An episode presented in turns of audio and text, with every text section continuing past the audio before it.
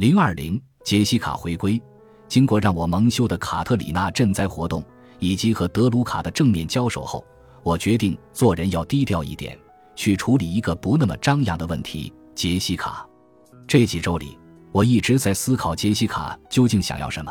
如果想和儿子联系，他完全可以这么做呀。他知道他被关在哪个监区，可以给他写个字条。也许他已经写过了。他可以和其他人一样，在图书馆的书里给他放一只风筝。但我猜他不曾放过风筝，不曾与他有过联系，只是在窗边远远地看着。但他在窗边看些什么呢？难道只是想看看多年之后他长成什么样了？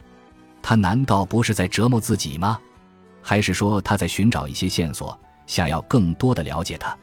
这种特殊的情况，这种思念的方式，完成超出了我的人生阅历，是我所不能理解的。有一件事是肯定的。我第一天见到他时，他优雅地坐在位子上，双手合十地放在腿上，在阳光下眯着眼睛，陶醉地看着窗外的景象，完全忘了教室里还有其他人。有时我要像招魂一样把他的灵魂呼唤回来，每次急躁地打断他后，我总会马上后悔。一想到自己利用职权如此粗鲁地对待一个长辈，我的后悔便会增加一分。但为什么后悔，我也说不清楚。只是隐约觉得他一定发生了什么我看不透的事，即使是在知道真相之前，我也一直有一种打扰了他的愧疚感，但这只是一种模糊的感觉。就拿这门课来说，我对他这个学生知之甚少。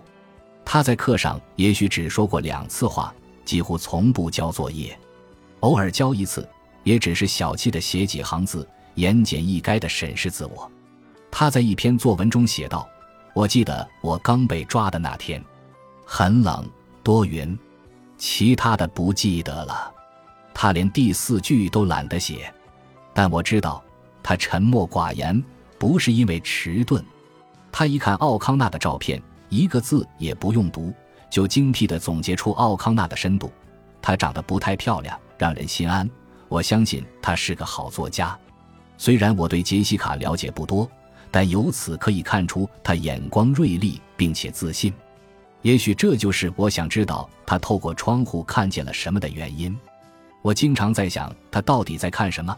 就因为老是在想这个问题，我不禁进一步自问：我为什么如此关注她？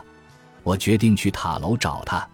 这就是在监狱教书的好处：跑得了和尚，跑不了庙。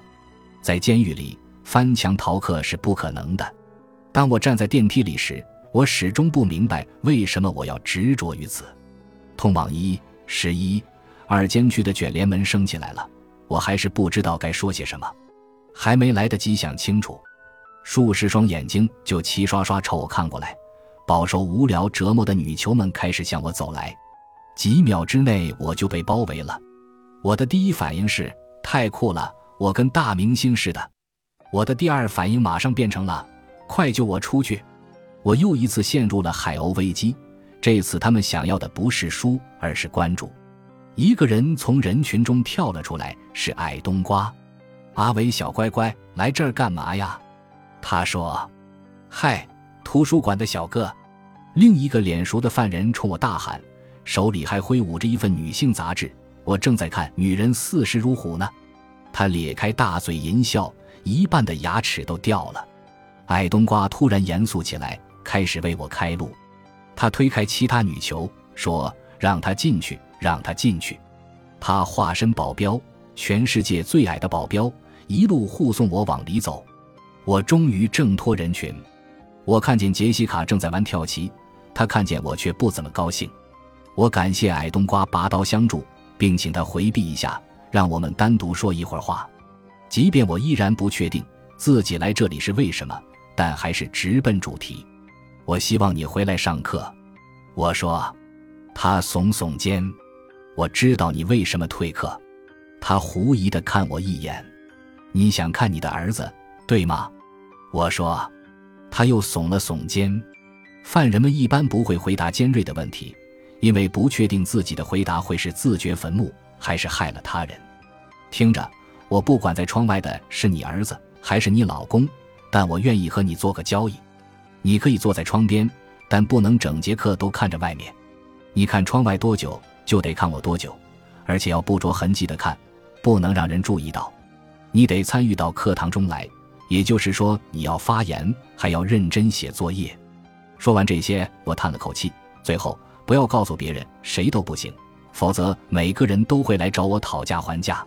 听清楚了吗？他莞尔一笑，成交。